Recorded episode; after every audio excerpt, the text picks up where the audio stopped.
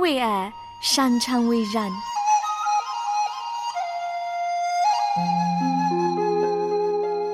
因为爱，我们彼此相聚。欢迎收听《爱在人间》。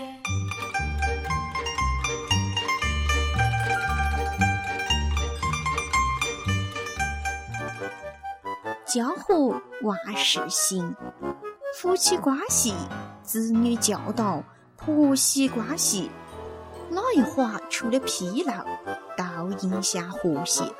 让婚姻家庭助你一臂之力。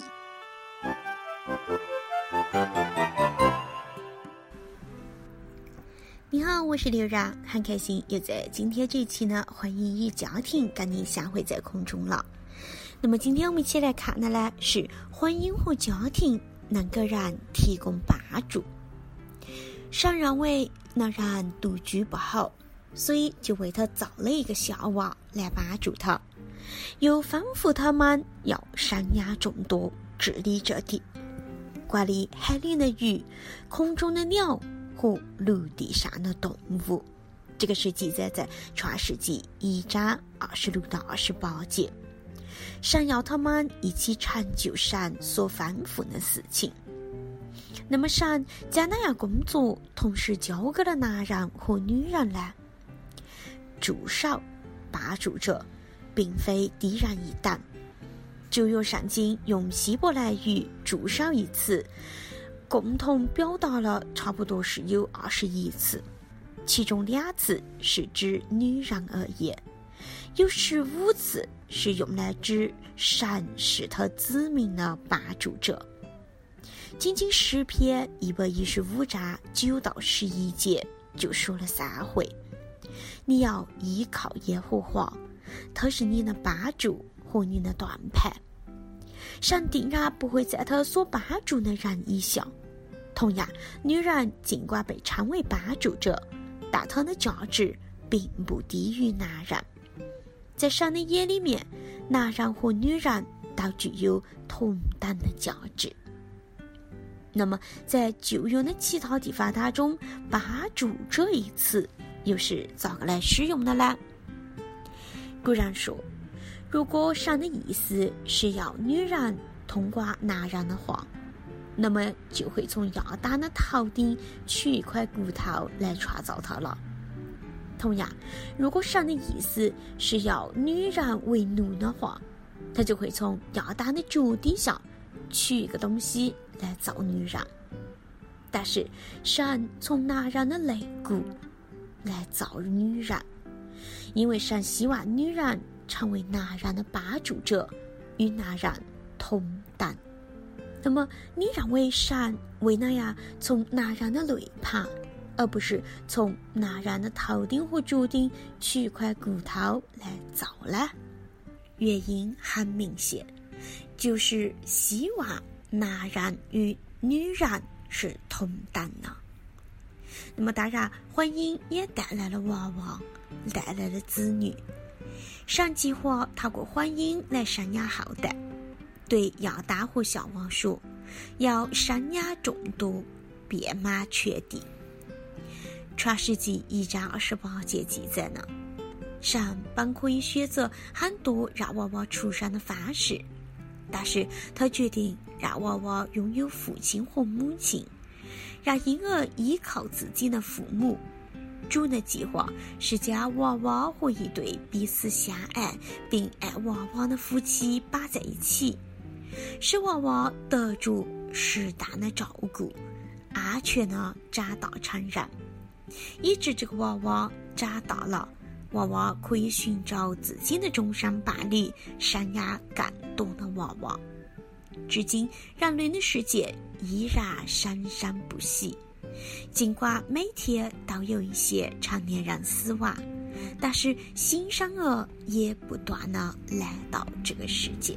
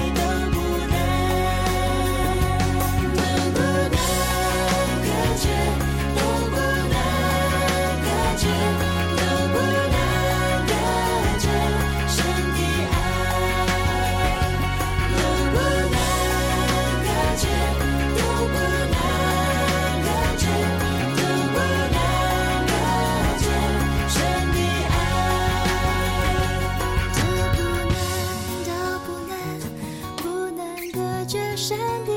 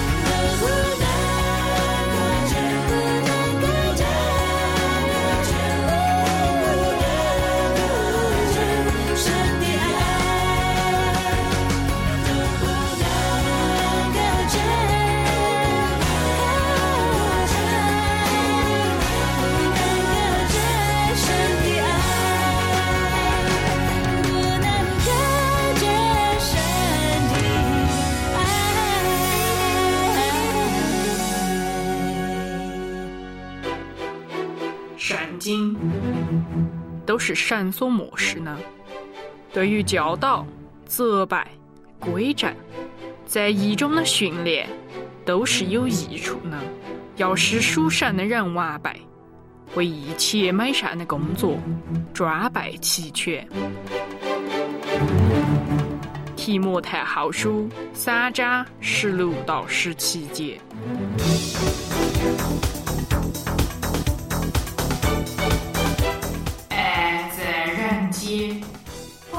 把主耶稣的爱洒向人间。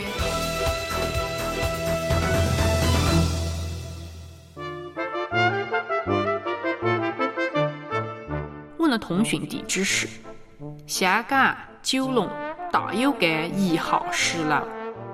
因为寄信到香港不需要邮政编码，所以写明地址即可。另外，你也可以发短信到幺三二二九九六六幺二二，短信内容请注明“爱在人间收”。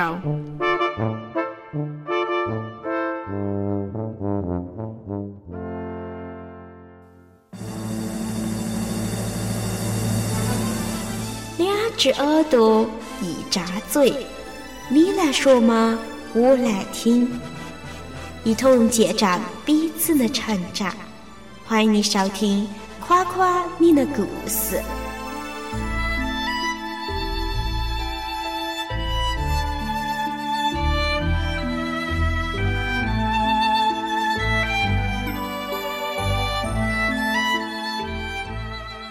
亲爱的听众朋友，大家好，我是刘然。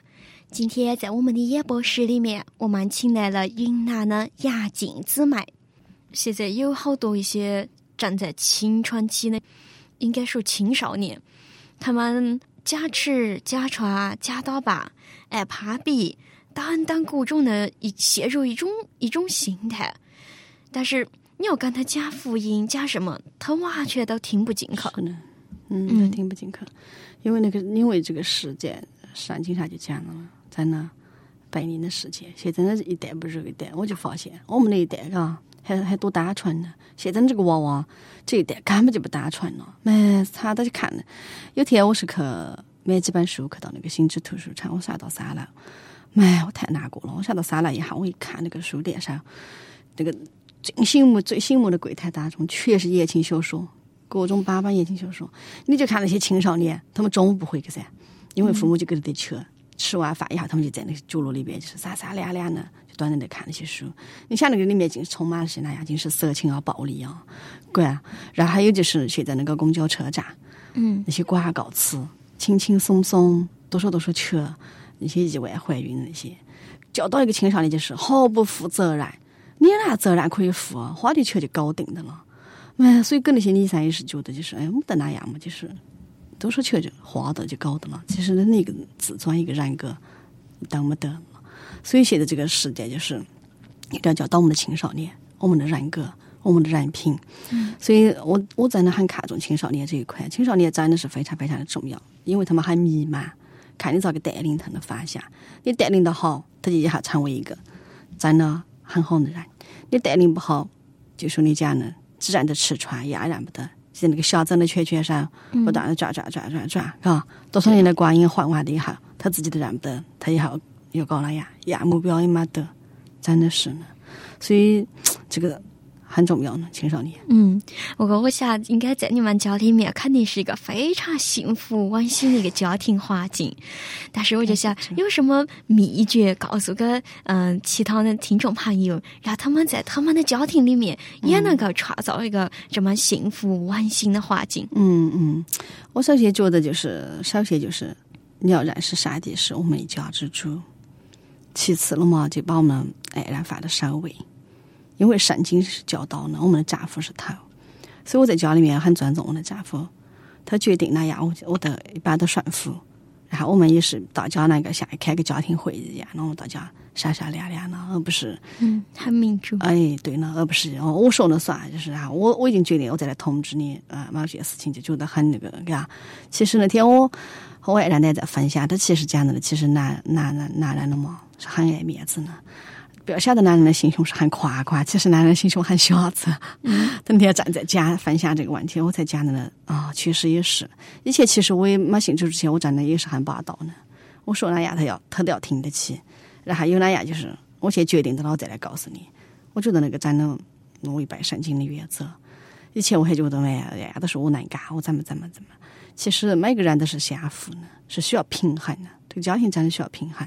有那样我们彼此商量，彼此尊重，然后了，小孩也是一样的，等于说是都要尊重对方。嗯，对。然后现在有一些嗯老人家，感觉好像不像以前老人那么快乐，就是充满了咋个今天姑娘又不送车来了，嗯，咋个又又吵架了，又是什么？就是他们陷入一种悲伤之中。是呢，因为现在的老人多数真的也是还还是很寂寞的，处的连朋友也是几个个。其实儿女了嘛，主要是真的很忙，都没得办法来顾顾他们的需要。我觉得这个时候了嘛，你就真的是不要指望，因为指望人真的靠不住。因为你养着个孝顺的姑娘是你的福气，正好你养不住呢，也养不住个孝顺儿子呢，也不要是也不要生气，不要去咒骂他们，特别不要诅咒他们，诅咒的话语真的不要说。你为他们祷告、祝福，神真的会做事呢。不要靠我们人，我们人就认为哦，你要咋个做，你要咋个做。这个姑娘，我你家辛辛苦苦养大的，我这来看也不看了难了。你不管他，他看不看你，他做不做那些事情了。我们当然要感感谢神的恩典，让子女能够平安、幸福，然后自己呢也也常常的祷告神，依靠这位神，因为靠其他真的靠不了，只能靠神。神会给我们很多很多的安慰。有时候我也常跟妈妈讲，妈妈虽然还没信主，但是我相信她会信的。她也是很里面还没得平安了嘛，没得平安我就很担心，我就好好的跟她讲，我讲你来认识这位神，他就会给你平安和喜乐。因为确实我们很多地很多时候我们都没得办法沟通了很多东西，只有神能够，真的只有神能够。是呢，是呢。我目前就从你侍奉的这些嗯弟兄姊妹，他们目前你觉得存在在嗯现今的基督徒当中有些什么问题？嗯，我觉得他们的问题还是多了，因为首先这个人人过这个认识这个基督以后了嘛，过的是信心的生活。如果你没得信心了嘛，你的搅扰就太多了。你侍奉的时候，你就觉得，妈，这个是个神，这个到底是我在这个山做事，神也不帮我，嘎，还会很多很多其他的想法出来，你就越侍奉越难受，然后越侍奉就越那个很苦，就觉得是，哎呀，这个一点都没得那个喜乐。其实侍奉神真的是从从我开始来接触这个呃来参与侍奉了嘛，嗯，我就一直是靠着神走过来呢。我觉得真的靠人不行，你指望人给你做那事情，他今天答应你，明天他帮你做了。你你只有指望神，神是一直都在帮着你，真的。所以我从我从我那侍奉当中，我就觉得最大的心得体会了嘛，我就觉得是没抱怨。嗯，真的作为一个没抱怨的人，作为一个感恩的人，不管你今天做了多大的事工、多大的事情了嘛，就是没抱怨。因为我在教会当中也看到有很多也是抱怨太多了。我觉得抱怨，你说你抱怨完的有哪样？抱怨完的你还是要做，我还不如没抱怨。死了那个做也是做，对，对啊真的是这个样子的。神给你的祝福还更大。嗯，我相信在听上一机前有一些弟兄姊妹如何带领现今基督徒的一个问题。嗯，鸭子妹，请你跟我们分享一下。嗯，我觉得现在带领基督徒真的很不容易，因为现在你成立一个，不管你成立一个小组或者带领你的团队，真的不容易，因为人的问题很多，人就是本身就是一个问题，呃，也很难相处啊，很难沟通啊，性格也不一样啊，嘎，各方面都有，真的。但是我觉得，呃，咋个能跟他们沟通呢？就是也爱了。你不管咋个，你都爱他，他就没得难了。即即使最难的、最是最难相处的一个人，即使最最刁钻、最刻薄、哈哈挑你毛病的一个人，你也爱来爱他，他真的会就融化的呢。因为本身圣经当中就是包括爱，爱是最大的。所以我呢，我我带领我的团队，我就是觉得，那我咋个想的来他们，就是咋个样的付出，我都没想得起要怎么样的来要求回报。神给我的回报真的超过我的所思所想，我没想过。我带领他们的时候，我就觉得他们有各方面的难处，就是有家庭啊，有工作啊，还有他们也是在抽出这些时间来侍奉的时候，你不可能要求他们做的多好，嗯，你只能够帮帮手他们去，有时候还要顾及他们，比如说他们家庭有问题，要问问他们家庭是哪问题啊，给需要帮帮助啊。在这个关怀当中了嘛，你关怀了他了，他会更有力量往前。你不是一直要只要他做事，不要不要关心他那种，那个他也不喜欢，任何人都不喜欢。嗯，是这个样子的。嗯。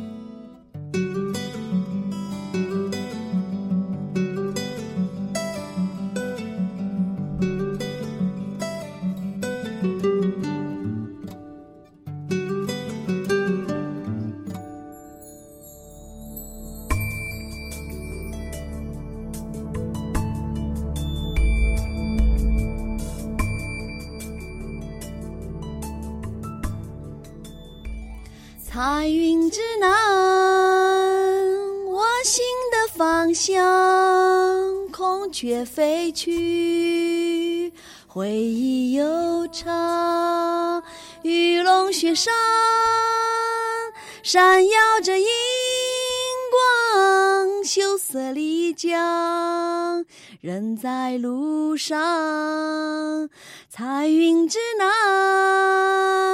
归去的地方，往事芬芳，随风飘扬，蝴蝶泉边，歌声在流淌，泸沽湖旁，心在荡漾。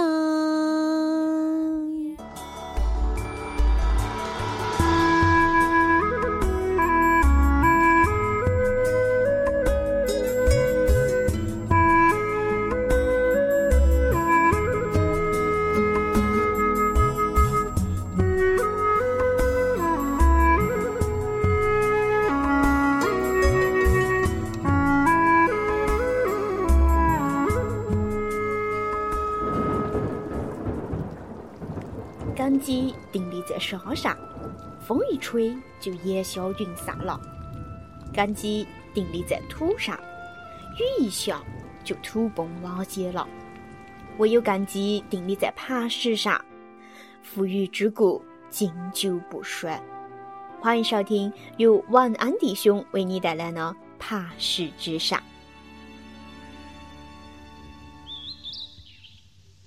听众朋友，我是文恩弟兄。今天我们继续读福格森写作的《磐石之上》这本书。第一章的题目叫做“知道为要行道”。我们来读一读保罗如何谈到圣经教义的实用性。在罗马书的前半部分，保罗郑重地告诉我们，这种知行合一的生活。对信徒来说，并非是一项可有可无的选择，而是我们信仰生活最基本、最必须要的。在罗马书六章十七节，保罗说：“我们基督徒乃是领受了教义的规范。所谓规范，也可以译作模式或者是模则。他的意思是说，现在。”当你们成为基督徒以后，你们旧有的生命就会被神渐渐的融化，以至于能够被他的恩典重新塑造，并且借着这教义的规范，可以磨成新的样式。可见有关基督福音的教义，原是要把我们铸成满有基督身量的模式。从某种程度来讲，罗马书给我们指出了这个模子的一些概略性的总纲。它指示我们神在基督里的救赎计划是怎么样一回事，并且当我们开始明白这恩典所带来的教导，我们的灵面和行为表现也会随着有显著的更新。这个教导啊，奠定了我们行事为人的基础。可能你会问，不少信徒对信仰真理并没有多少掌握，然而他们不是每天也照样过他们的信仰生活吗？他们好像也不见得有什么不妥嘛。问题就在这点了。我们所谓的没有什么不妥，乃是对现今世俗社会来说没有不妥。我们对社会没有多大震撼力，也正如福音真理对我们没有多大震撼力一样。在历史上，许多依靠神的能力而有所成就的信徒，无不是借着真道行事的。这点强调又强调的是，就是这个意思。也许那些属灵伟人啊，没有用“教义”这两个字来形容他们的成功之道，而只是视自己为神真道的学生而已。然而，正是因为他们对圣经教义的尊重，他们才能在神的手中成为活用的器皿。事实上啊，这个也是保罗对他年轻的同工提摩太的教导。当他提到圣经的本质和圣经的价值的时候，保罗说：“但你们所学的、所确信的，要存在心里，因为你们知道是跟谁学的，并且知道你是从小明白圣经，这圣经能使你因信耶稣基督有得救的智慧。圣经都是神所漠视的。”以教训、督责、使人归正、教导人学艺，都是有益的。教属神的人得以完全，预备行各样的善事。这节经文记载在提摩太后书三章十四到十七节。请注意，保罗在这里将圣经跟教训、教导连在一起，并且认为。圣经是为那些做基督精兵的信徒做好装备，以便行各样的善事的。教义本身乃是具有最基本的实用性质的，能够塑造我们的思想，甚至到了一个地步，成为我们行为表现的决定因素。好了，弟兄姊妹，今天这本书啊，就先读到这点，我们下次再接着读，下次见。人若赚得全世界，赔上自己的生命，有什么益处呢？人还能拿什么换生命呢？圣经马太福音十六章二十六节。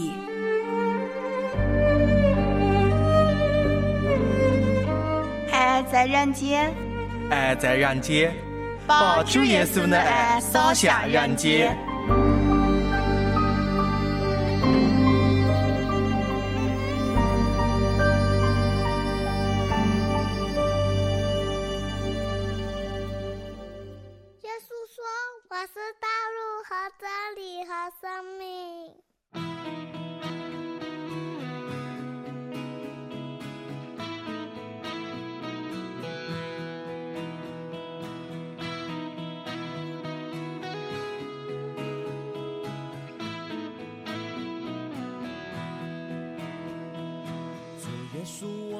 亲爱听众朋友，我们的节目已经来到尾声了，在这里陪伴你呢，依然是刘然。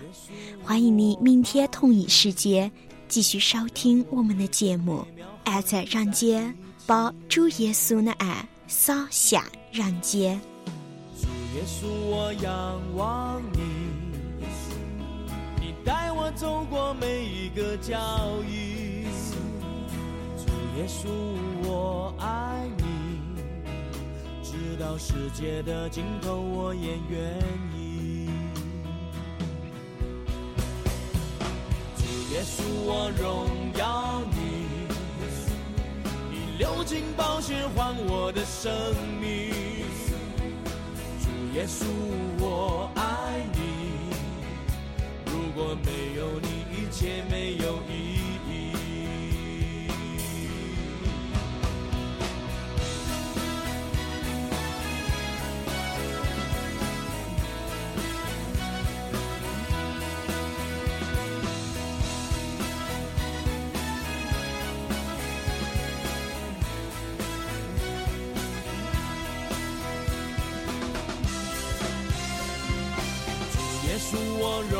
要你，你流尽宝血换我的生命。主耶稣，我爱你，如果没有你，一切没有意义。主耶稣，我敬拜你，所有的赞美荣耀都归